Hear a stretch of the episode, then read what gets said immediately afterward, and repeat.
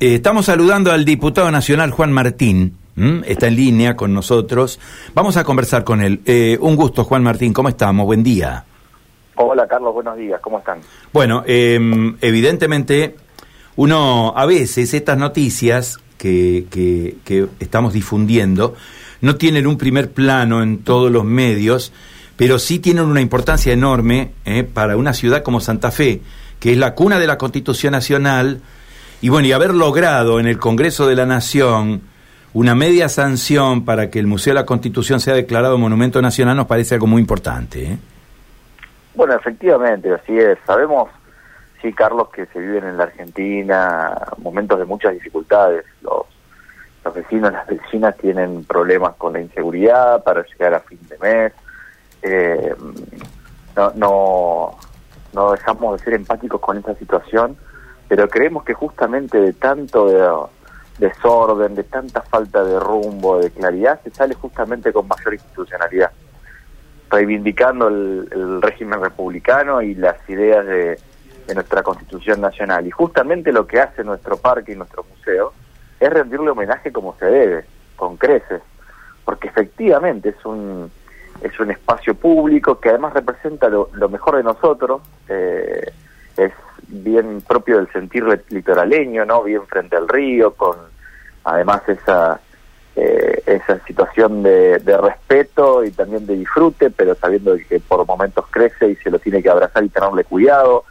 Además era un, el vertedero cloacal de la ciudad, ¿no? Esas 17 hectáreas eran justamente el patio trasero y las recuperamos para que sea un espacio de disfrute.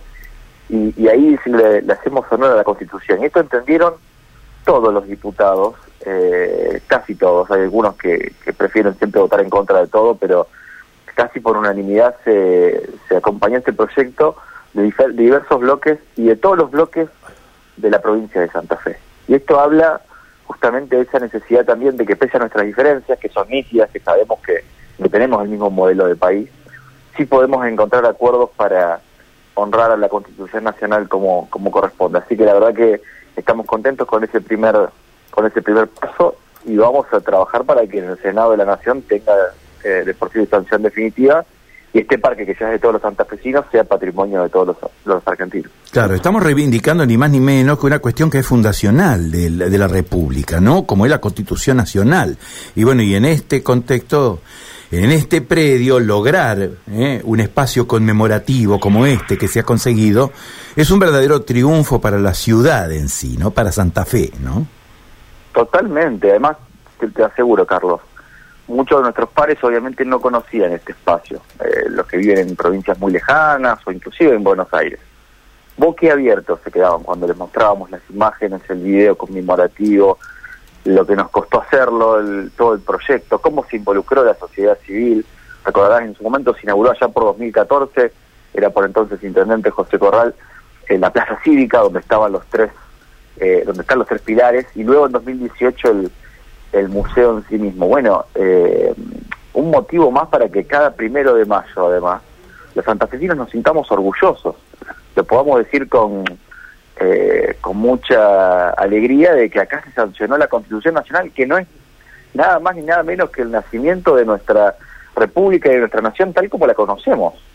Porque siempre el 25 de mayo, el 9 de julio tienen tienen un valor muy importante, pero la nación argentina, con su constitución actual, con eh, su dinámica política, con sus instituciones, nacieron el primero de mayo de 1853, hace 170 años, y fue en Santa Fe.